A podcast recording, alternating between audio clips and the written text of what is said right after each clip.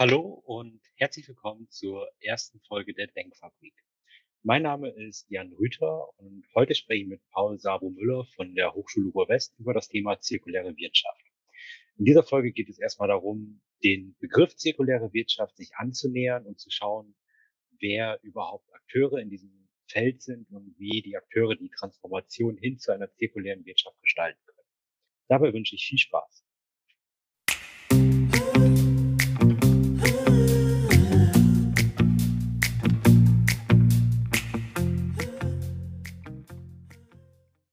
Hallo Paul, schön, dass ich heute mit dir spreche. Zu Beginn würde ich dir einmal gerne das Wort geben und stell du dich doch einmal vor und was machst du eigentlich genau?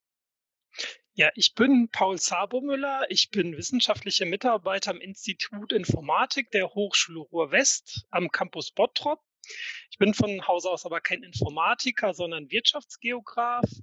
Ich habe, bevor ich an der HRW angefangen habe, acht Jahre ungefähr am Lehrstuhl für Wirtschaftsgeografie der RWTH Aachen gearbeitet und mich dort im Laufe der Jahre zum Nachhaltigkeits-Transformationsforscher entwickelt und war dort zuletzt tätig als äh, externer Referent für den wissenschaftlichen Beirat der Bundesregierung Globale Umweltveränderungen, kurz WBGU, und durfte dort mitarbeiten an einem Gutachten Unsere gemeinsame digitale Zukunft, wo ich mich dann auch sehr viel mit dem Thema digitale Circle Economy beschäftigt habe und äh, ja, zusammen mit einigen anderen Faktoren hat das äh, letztlich dazu geführt, dass ich Ende 2019 an die Hochschule Ruhr-West gewechselt bin und bin dort Leiter eines Arbeitspakets im Projekt Prosper-Kolleg. Äh, in diesem Arbeitspaket äh, erheben wir Qualifizierungsbedarf und entwickeln Qualifizierungskonzepte für die sogenannte zirkuläre Wertschöpfung oder übersetzt Circle Economy. Und zudem habe ich seit September 2019 die Ehre, Leiter eines BMWF-Projekts äh, zu sein, das BWIR heißt, in dem wir das Thema digitale zirkuläre Wertschöpfung äh, schwerpunktmäßig vorantreiben. Du hast gerade vom zirkulären Wirtschaften gesprochen. Ich kenne das irgendwie viel unter Kreislaufwirtschaft. Ähm, Gibt es da eigentlich eine Unterscheidung und wenn ja, warum sollte man das vielleicht unterscheiden? Da sehe ich schon ja, das, die, ist, das, Lächeln auf den Lippen, da freut er sich. Ja, genau. Das, ja, das ist eine harte, aber auch vielleicht einfache Frage. Also ähm, diese Frage begegnet uns vor allem im Deutsch, äh, deutschen Sprachraum immer wieder. Beispielsweise im Zuge von Veranstaltungen wird immer wieder nachgefragt, ja, aber es gibt doch die Kreislaufwirtschaft. Also wir sind da wenig dogmatisch, sehr pragmatisch unterwegs und ähm, eine häufige Begründung, die wir antreffen, ist, äh, dass, äh, dass vielleicht eine Lücke da ist zwischen dem Konzept der Kreislaufwirtschaft, zwischen den geltenden gesetzlichen Regelungen und, äh, was das Schlimmste an der Stelle ist, der praktischen Umsetzung tatsächlich. Und wir sprechen sogar in unseren Projekten, äh, es gibt auch noch die zirkuläre Wirtschaft als Übersetzung, aber wir sprechen äh, sogar von zirkulärer Wertschöpfung, weil wir diese Wertschöpfungspotenziale, die in sozusagen diesen Ansatz drin stecken, betonen möchten. Das heißt also, der Begriff, den wir verwenden, betont die ökonomischen Chancen, natürlich auch die gesellschaftlichen und ökologischen, äh, die sich dann im gesamten Wirtschaftssystem ergeben. Und äh, ja, das ist auf dem Papier vielleicht ein sehr kleiner Unterschied, aber wenn man es umsetzen will in der Praxis und gerade in der betrieblichen Praxis, macht es vielleicht doch einen sehr, sehr großen Unterschied dann, im, wenn man ins Tun kommt. Genau, ja. Und gerade in Deutschland ist halt in der Praxis Kreislaufwirtschaft häufig mit Abfallwirtschaft und Recycling assoziiert, ähm, was äh, für uns ein Teilausschnitt der zirkulären Wertschöpfung auch ist, auch ein durchaus wichtiger Teil, aber im Gegensatz zu anderen äh, Strategien, die man da an den Tag legt, hat er aus unserer Sicht und auch aus Sicht der Literatur eine ähm, geringere Bedeutung. Doverweise wird auch in offiziellen EU-Dokumenten Circular Economy nicht mit zirkularer Wertschöpfung übersetzt, sondern mit Kreislaufwirtschaft. Und das stiftet gerade hierzulande halt hohe Verwirrung, was gemeint ist, weil äh, häufig dann gerade Akteure aus Fachkreisen dann an die Abfallhierarchie im Sinne des Kreislaufwirtschaftsgesetzes denken, äh, was, wie ich schon gesagt habe, durchaus Gemeinsamkeiten hat. Aber ja, es ist ähm, aus unserer Sicht ist da eine große Kluft zwischen Anspruch und Wirklichkeit, weil die Hierarchie die Vermeidung an erste Stelle stellt. Dann kommt, soll Wiederverwendung stattfinden, Recycling und dann erst die sonstige Verwertung wie äh, ja, energetische Verwertung oder Verfüllung. Jetzt kann Fragen, äh, sind wir eine Vermeidungsgesellschaft oder sind wir eine Verbrennungsgesellschaft? Ne? Also es wäre so provokant gedacht. Also da, da, passt irgendwas nicht zusammen. Und das möchten wir durch einen neuen Begriff quasi dann versuchen, etwas zu ändern und uns so von diesem Denken und Handeln etwas zu befreien dann auch an der Stelle. Okay, dann nehme ich einfach mal mit, dass ähm, quasi diese starke Assoziation zwischen Abfallwirtschaft und Kreislaufwirtschaft aus der Historie resultiert, aber zirkuläre Wertschöpfung einfach den Bogen viel weiter spannt und das Ganze stärker weitet, den Fokus einfach auf die ganzen Akteure, die daran beteiligt sind. Ähm, Wertschöpfung ist außerdem ein guter Punkt. Wenn man jetzt zirkuläres Wirtschaften oder Wertschöpfen konsequent umsetzt, bedeutet das, dass ich irgendwie Rohstoffe immer und immer wieder zurückführen kann? Gibt es da Grenzen oder wie muss ich mir das grundsätzlich vorstellen, wenn ich jetzt damit anfangen möchte, zirkulär Wertschöpfen? Ich komme langsam ins Schwitzen, genau. Ich fange am besten mit der zweiten Frage an. Äh, soweit ich das denn beantworten kann, äh, weil diese, also kann man Stoffe immer und unendlich im Kreislauf füllen. Die ist äh, aus praktischer Sicht sehr relevant, aber auch aus naturwissenschaftlicher Sicht sehr äh, relevant, ob das überhaupt geht, sozusagen, ob da Grenzen gesetzt sind. Ähm, ja, die vielleicht unbefriedigende Antwort ist, ja, das kommt drauf an. Die, die hilft einem oft nicht weiter. Aber es scheint natürlich theoretisch möglich und erstrebenswert, alle Stoffe überall ständig im Kreislauf zu führen und alles von A nach B zu verfrachten sozusagen. Aber in der praktischen Umsetzung hat man dann das Problem, dass dafür natürlich auch wiederum Energie und Ressourcen aufgewendet werden müssen, etwa für den Transport, der dann erforderlich ist. Und äh, dann muss man doch wissen, wo die Stoffe dann auch genau sind, welchem Zustand sie sich befinden. Also sind sie irgendwo verbaut oder sind sie schon abgenutzt oder äh, wie auch immer. Ähm, ja, und nicht ganz unwichtig für die ökonomischen Akteure, ja, wie ist denn der Marktpreis für diesen Stoff überhaupt und lohnt sich ökonomisch eigentlich dieser Transport, zumindest in einer überschaubaren Perspektive? Und wenn nicht dann Betriebswirtschaft, wenn nicht betriebswirtschaftlich, dann hoffentlich volkswirtschaftlich. Da kann man ja durchaus Anreize setzen und das steuern. Ähm, ja, der, deshalb sind äh, ganzheitliche Bilanzierungsinstrumente eigentlich sehr wichtig, damit äh, man die ökologischen, ökonomischen, aber auch sozialen Gewinne und Vorteile dann bewerten kann im jeweiligen Einzelfall und dann wirklich kluge, in Anführungszeichen, smarte Entscheidungen äh, treffen zu können. Und ja, meine Hypothese und auch meine Hoffnung ist, dass in vielen Fällen aber dann doch nicht in allen halt die zirkulären Ansätze besser abschneiden als die linearen Alternativen. Und wir sind jetzt sozusagen auf dem Weg dahin, zu versuchen, den Beweis anzutreten, dass dem so ist.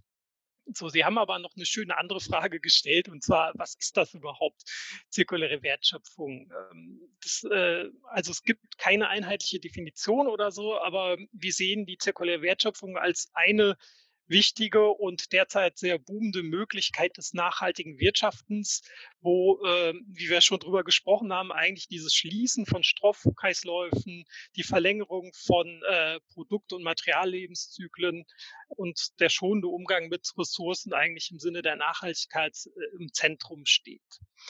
Das ist jetzt relativ abstrakt. Konkreter wird es, wenn man sich um Möglichkeiten der Umsetzung anschaut. Ähm, dafür werden häufig die sogenannten R-Strategien äh, angesetzt, sozusagen als Beispiel, damit das ein bisschen griffiger wird. Diese R-Strategien werden häufig als Grundgerüst oder auch als Kernelement der zirkulären Wertschöpfung bezeichnet und beschreiben halt Herangehensweisen zum Gelingen dieser nachhaltigen Transformation, wobei dieses R oder das RE vorangestellt halt äh, diese Bedeutung von geschlossenen Kreisläufen Denken und Handeln äh, betont. Und ja, in der Praxis findet man häufig Kombinationen äh, von solchen Strategien äh, vor, ähm, aber durchaus auch Einzelbeispiele.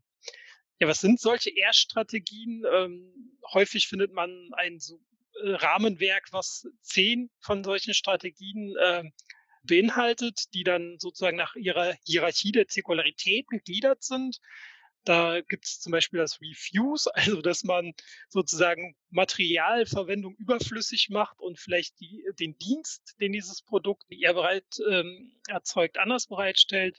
Das Rethink, dass man die Produktnutzung irgendwie intensiviert, äh, an neue Designs denkt, aber auch, wie wir eben schon dabei waren, die Vermeidung, also im Sinne des Reduce, wenn wir sagen, wir wollen nicht verzichten, äh, dass wir zumindest die, den Impact äh, auf Neudeutsch gesagt dann reduzieren. Und dann gibt es noch weitere Strategien wie Wiederverwendung, Reparatur, Instandhaltung.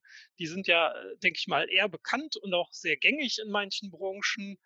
Daran anschließen wird sich das sogenannte Remanufacturing, was auch äh, Teilen der Wirtschaft, zum Beispiel im Bereich von Autokupplungen zum Beispiel, ja, eigentlich etabliert ist. Da werden halt äh, Teile neuwertig aufbereitet und wieder als neues Produkt mit Garantie in ein, äh, ein anderes Produkt eingesetzt und als solches verkauft. Also ist durchaus ein spannender Ansatz. Ja, und da kann auch manche Dinge halt für ganz andere Zwecke einsetzen. Das wäre das Repurpose. Äh, und daran anschließend sozusagen wäre das, was jetzt eher in das Kreislaufverständnis ginge, das Recyceln. Äh, das ist uns, denke ich mal, allen bekannt eigentlich soweit. Nichtsdestotrotz ist da auch nur Luft nach oben. Und ja, äh, man streitet sich, ist es noch zirkulär oder nicht, das Recover, also Recover, die Wiedergewinnung quasi, energetische Verwertung. Und Einigkeit herrscht, glaube ich, in der Szene der Circle Economy Leute, dass eigentlich die Deponierung keine wirklich Option äh, sein kann im Sinne der Zirkularität. Es mag durchaus in manchen äh, Teilen notwendig sein, aber das kann man dann nicht als zirkulären Ansatz dann sehen. Ja, sehr umfassend und ich habe bei mir noch mal so ein bisschen mitgenommen, dass diese ökonomischen Faktoren, glaube ich, auch schon in manchen Branchen gegeben sind. Also gerade wenn man sich im Beispiel vom Privatkonsum jetzt den Schmuck anschaut, das ist da ja, das ist ähm, recyceltes Gold ist halt Standard schon. Mhm. Und das, denke ich, wird auch in anderen Branchen hoffentlich bald der Fall sein, so wie ich das auch mitnehme. Oder was du ähm, gerade mit den R-Strategien ist ja refurbished im Bereich Hardware auch ja eigentlich schon mehr oder weniger Standard. Also wenn man sich die Hyperscaler, also Google, Facebook, Amazon und Co. anguckt, die haben ja, glaube ich, mittlerweile schon 30 Prozent refurbished Hardware ähm, verbaut. Das ist ja ziemlich gut. Und ja, gut, die. Die, Frage ist, wie groß ist der Berg, der da aufgebaut wird, und ja. welchen Impact hat der mit? Ne, wenn, auch wenn das Gesamt wächst sozusagen und eigentlich äh, man trotzdem Gesamtwachstum hat an der Stelle und dann einen Teil, kleinen Teil davon refurbished, äh, ist wieder die Frage der Bewertung und des genauen Blicks, was das äh, Thema vielleicht auch schwierig zu greifen macht. Aber nichtsdestotrotz ist schon mal super, dass die, das gezeigt wird, diese Ansätze funktionieren ja und man kann es ja tun. Und dann, äh, dann ist die nächste Frage, was sind eigentlich unsere Leitplanken, äh, innerhalb derer wir uns dann bewegen, die dann äh, sozusagen unsere Nachhaltigkeitsgrenzen definieren ein wenig.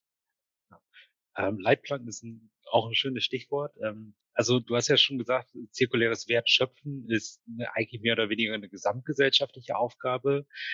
Gibt es da kritische Akteure, die du als zentral siehst, um das Ganze so zu transformieren, dass es gelingt? Oder gibt es das einfach nicht, weil es einfach jeden betrifft? Ja, genau. Also meine Gegenfrage wäre jetzt nämlich spontan gewesen. Ja, die Frage äh, ist dann, dann eher, wer ist denn nicht beteiligt sozusagen? Also es geht ja eigentlich um nicht mehr und nicht weniger äh, als darum, unser gesamtes Wirtschaftssystem eigentlich umzugestalten, neu zu denken. Und das wohlgemerkt, das kann man ja alles machen, aber wir wollen das natürlich nachhaltig transformieren. Nachhaltig heißt für uns dann, dass wir auch keine sozialen Verwerfungen haben möchten. Da hat ja niemand etwas davon. Ähm, da werden ja immer Gegenbilder aufgebaut, gegen die ich mich vehement wehren möchte an dieser Stelle.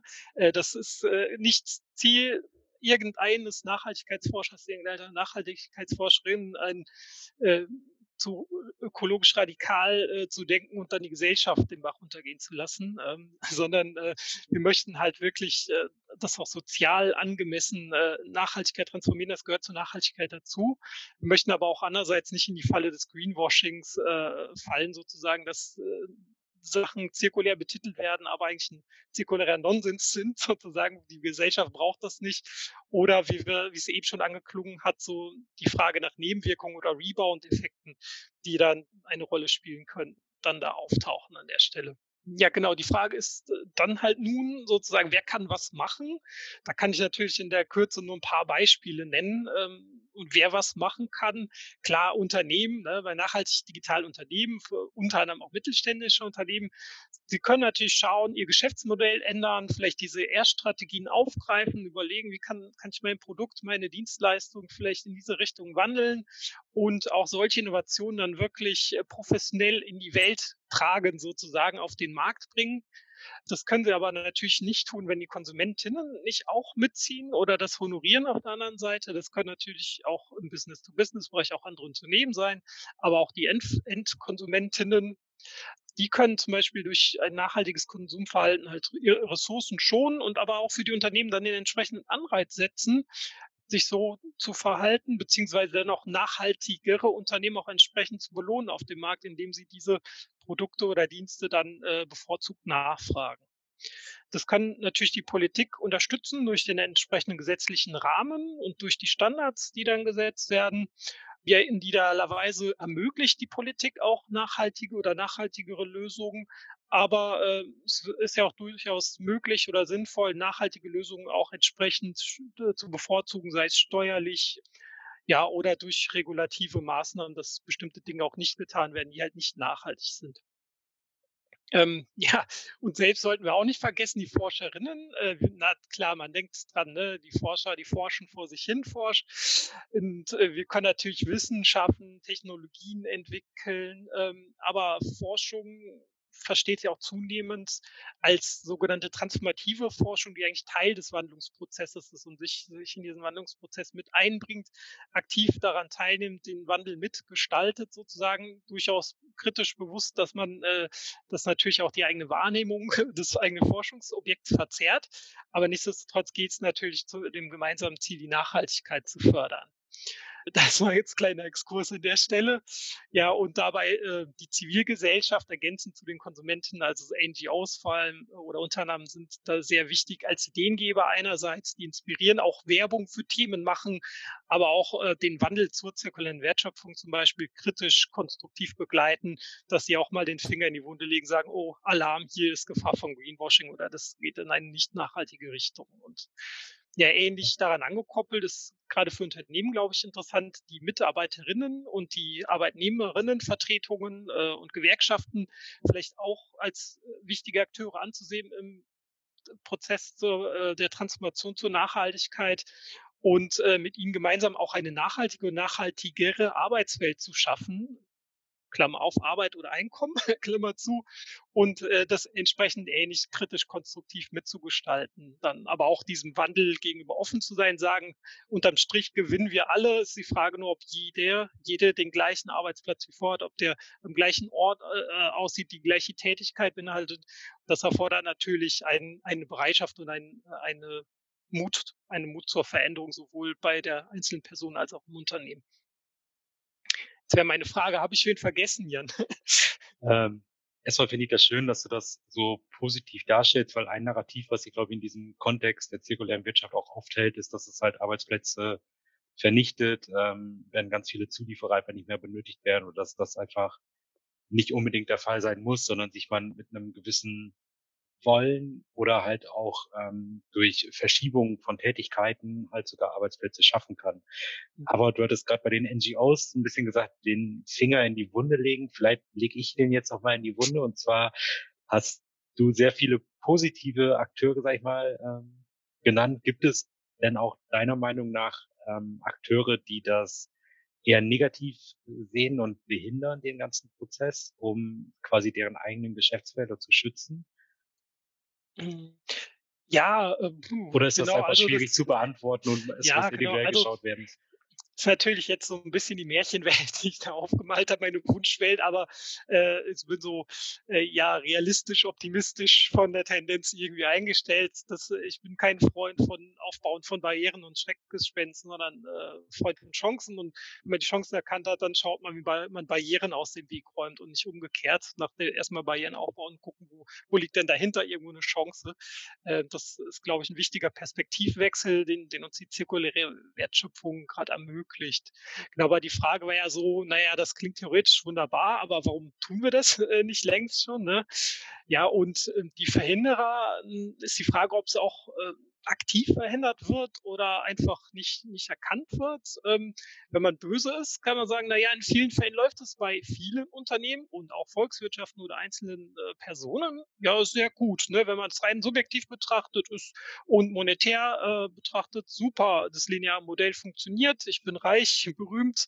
Ähm, äh, das gilt halt für manche, sozusagen vor allem die Menschen, die auch die Macht dann entsprechend haben und die, Hand, die Handlungsmacht enthalten. Und äh, ja, in derzeitigen Rahmenbedingungen dieses, wie wir es immer nennen, im Kontrast zum zirkulären System, dieses linearen Wirtschaftssystems, ist ja so, dass äh, die finanziellen Anreize und der finanzielle Druck, äh, nachhaltiger zu wirtschaften, oft nicht da ist oder nicht, äh, die Chance auch nicht erkannt wird. Anders würde es ausschauen, würde man die sogenannten externen Kosten einpreisen, wie unter anderem CO2-Schäden äh, zum Beispiel dann sähe die Rechnung anders aus und dann würde das Handeln auch vielleicht anders äh, äh, ja laufen. Und dort, wo es dann nicht so gut läuft, dann wäre es natürlich wiederum so wünschenswert, wenn der Staat eingreift mit staatlichen Hilfen, dass äh, dann nachhaltige Wirtschaftsweisen unterstützt werden oder eingefordert werden und nicht äh, sogar nicht nachhaltige Modelle weiter am Leben halten werden. Wohl bewusst die aktuelle Sondersituation natürlich, dass wir jetzt erstmal akut Hilfe brauchen, aber wir sollten schnell zu dem Punkt kommen, sagen, okay, äh, wir wollen uns dann jetzt in, in eine nachhaltige Richtung weiterentwickeln, nicht sogar den Status quo noch überkompensieren und dann in einen großen Rebound reinrennen. Das ist so ein bisschen eine Sorge, die ich aktuell habe an der Stelle. Genau, aber so, ansonsten ist die Frage im Prinzip ähnlich, wie ich es oben schon gesagt habe. Also diese Fragen von Kosten, Energie, Ressourcen, äh, äh, Transport sozusagen und das Wissen, wo, wo ist denn mein Zeugs auf gut Deutsch gesagt irgendwo und was kostet es? Und das äh, nicht zu unterschätzen sind da auch die eben angesprochenen äh, kognitiven Barrieren, aber auch äh, neben diesen Informationslücken sozusagen zum Preis und zum Zustand und zu Ort die Wissenslücken. Also wir wissen noch nicht alle, wir lernen gerade erst, äh, um Fenner Blums mal zu zitieren, äh, was zirkuläre Wertschöpfung müssen, machen uns gemeinsam auf den Weg und das sollte uns auch allen zugestanden sein, dass wir auch mal einen Fehler machen. Aber wichtig ist, dass wir gemeinsam so umdenken und versuchen, uns zu transformieren.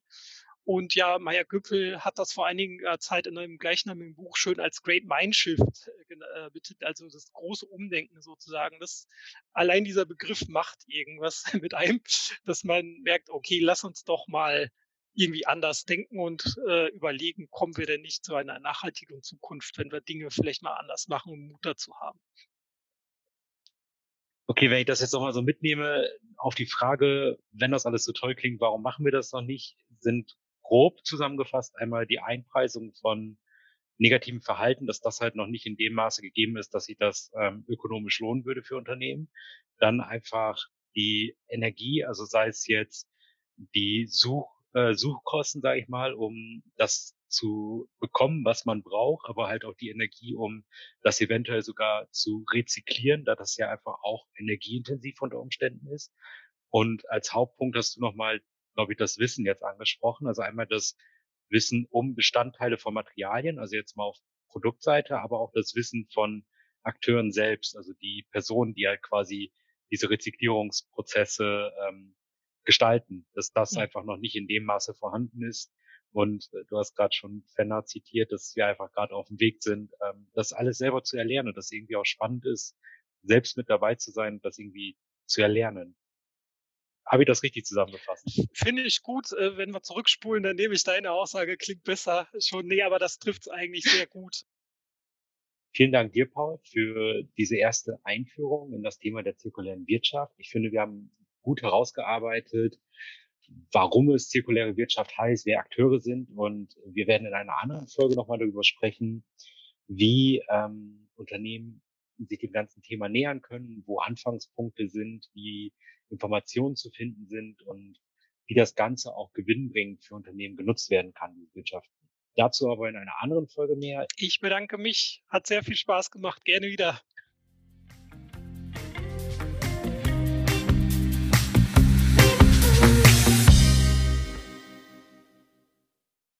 In den nächsten Folgen werden wir uns dem Thema der Refurbished Hardware widmen und dem zirkulären Bauwesen.